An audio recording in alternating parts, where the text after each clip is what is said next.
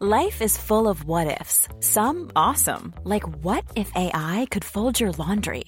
And some, well, less awesome, like what if you have unexpected medical costs?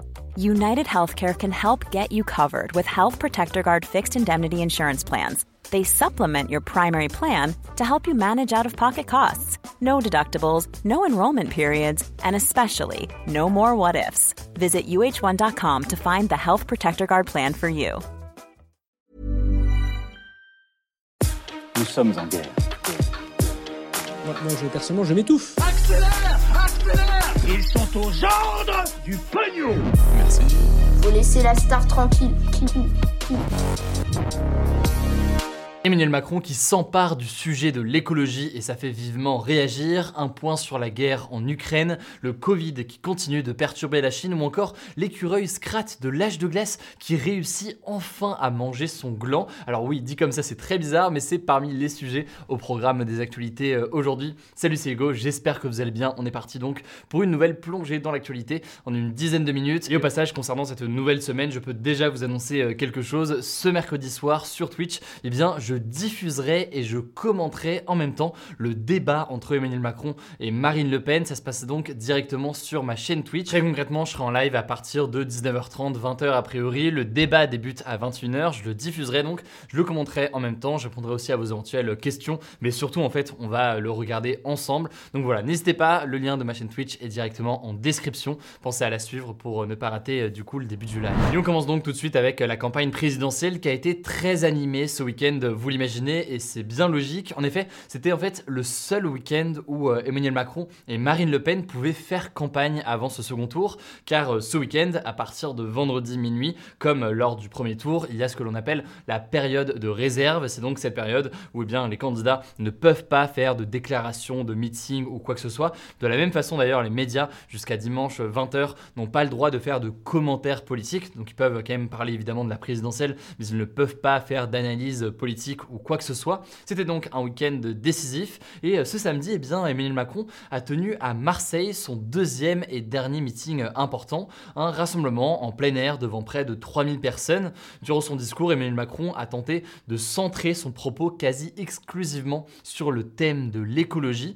Beaucoup de médias ont donc parlé de virage écologique de sa campagne présidentielle. Alors pourquoi un tel discours? Que faut-il y voir derrière? On va voir tout ça ensemble. Bon, déjà avant toute chose, commençons par voir ce qu'il a dit. Le président euh, candidat a affirmé que l'écologie serait au cœur de son action.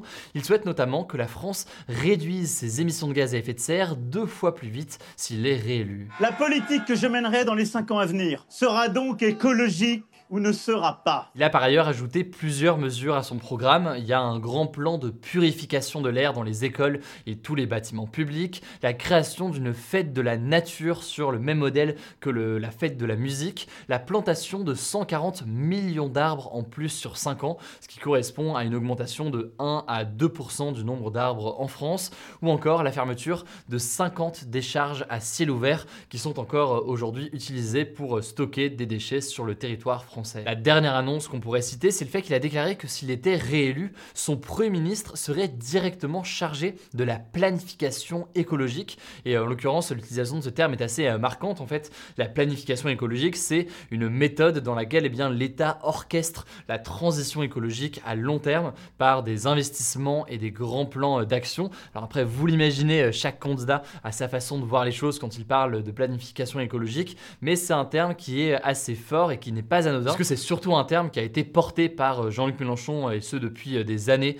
lors de cette campagne présidentielle. Et vous l'imaginez, c'est donc pas un hasard si Emmanuel Macron euh, l'utilise aujourd'hui. Du coup, face à Marine Le Pen, qui forcément va pouvoir compter sur les votes des électeurs d'Éric Zemmour au second tour, eh bien Emmanuel Macron, c'est lui qui a besoin notamment des électeurs de gauche pour pouvoir l'emporter, et principalement donc forcément des électeurs de Jean-Luc Mélenchon, puisque il arrive en tête avec près de 22% des voix. Il est notamment arrivé très largement en tête chez les moins de 30 ans, des moins de 30 ans qui sont particulièrement sensibles aux thématiques de l'écologie. L'actuel président candidat, c'est donc que s'il se renforce sur ce sujet, eh bien, il peut marquer une opposition avec Marine Le Pen, dont le programme est très fortement critiqué par les ONG environnementales, et donc Emmanuel Macron en est conscient. Il a d'ailleurs qualifié plusieurs fois Marine Le Pen de climato-sceptique. Il a martelé que ce second tour était entre autres, je cite, un référendum pour ou contre l'écologie. Vous l'avez compris, avec ce meeting à Marseille, il y a forcément une stratégie électorale à aller séduire eh bien, cet électorat davantage euh, à gauche. On verra d'ailleurs dans le cas où Emmanuel Macron est réélu si tout cela se traduit réellement euh, par euh, des actes. En tout cas, ça pose aussi la question du bilan d'Emmanuel Macron en matière d'écologie. C'est un bilan que beaucoup, y compris d'ailleurs des ONG que je citais à l'instant, jugent très insuffisant sur une telle thématique. Je vous mets donc directement en description des liens si vous voulez en savoir plus, histoire de mieux comprendre donc ce qui a été fait, mais aussi ce qui n'a pas été fait par euh, Emmanuel Macron sur l'écologie lors de ces cinq dernières années. Concernant la présidentielle, deux autres informations que je voulais vous partager aujourd'hui. Marine Le Pen, donc la candidate du Rassemblement national, s'est de son côté euh, rendue aujourd'hui à Caen, dans le Calvados, donc pour son dernier déplacement avant euh, le débat d'entre-deux tours qui aura lieu donc mercredi. Moins d'une semaine avant le second tour, la candidate multiplie donc les déplacements. Elle était aussi notamment en Eure-et-Loire ce samedi. La deuxième actualité, c'est que un rapport de l'Office antifraude de l'Union européenne, relayé par euh, le média en ligne Mediapart, accuse Marine Le Pen d'avoir détourné 140 000 euros entre 2004 et 2017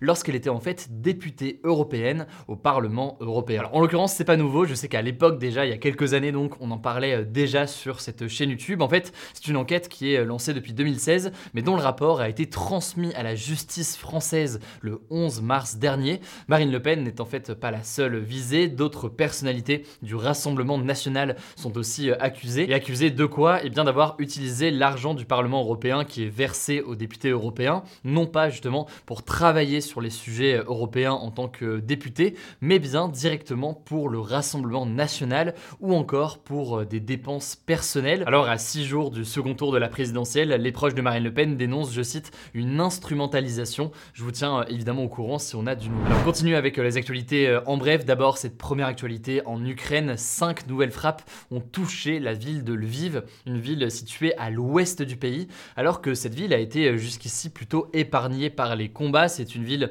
où s'organise en fait l'aide humanitaire, où par ailleurs beaucoup de personnes, beaucoup d'Ukrainiens qui fuient le pays se retrouvent avant de quitter ensuite l'Ukraine pour par exemple la Pologne.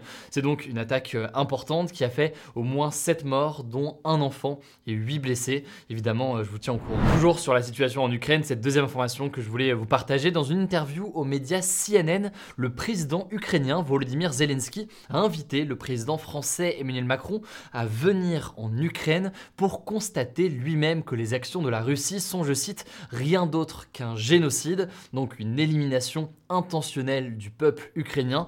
Tout ça fait suite en fait aux propos d'Emmanuel Macron qui n'a pour l'instant pas employé justement le terme de génocide, contrairement eh bien, notamment à Justin Trudeau, le Premier ministre canadien, ou encore le président américain Joe Biden, qui ont utilisé ce terme de génocide.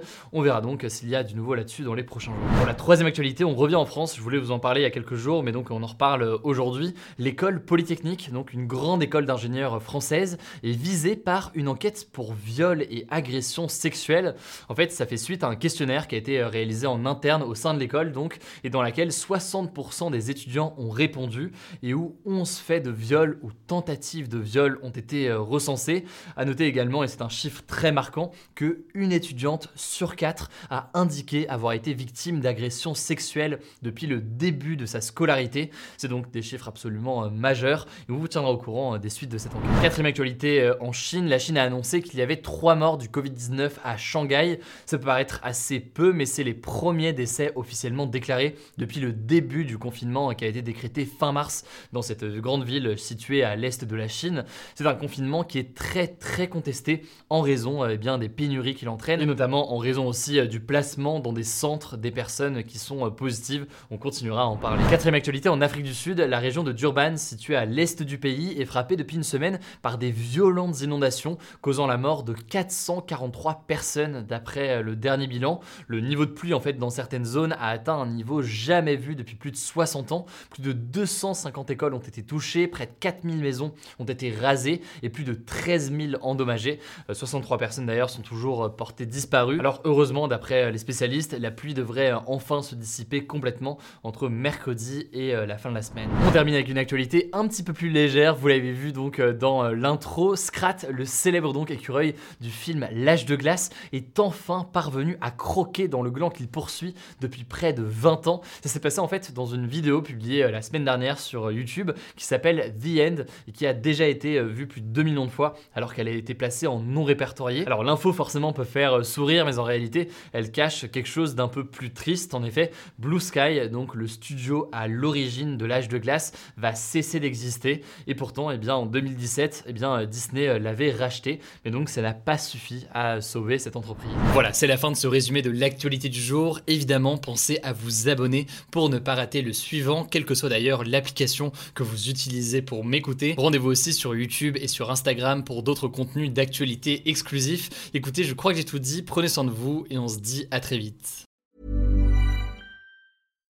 When you make decisions for your company, you look for the no-brainers. And if you have a lot mailing to do, stamps.com is the ultimate no-brainer. It streamlines your processes to make your business more efficient, which makes you less busy.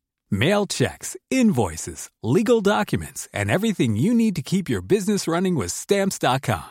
Seamlessly connect with every major marketplace and shopping cart. Schedule package pickups and see your cheapest and fastest shipping options from different carriers. With rates up to 89% off USPS and UPS rates. And with the Stamps.com mobile app, you can take care of mailing and shipping wherever you are. Make the same no-brainer decision as over 1 million other businesses with Stamps.com. Sign up with Code PROGRAM for a four-week trial, plus free postage and a free digital scale. No long-term commitments or contracts. That's Stamps.com. Code PROGRAM.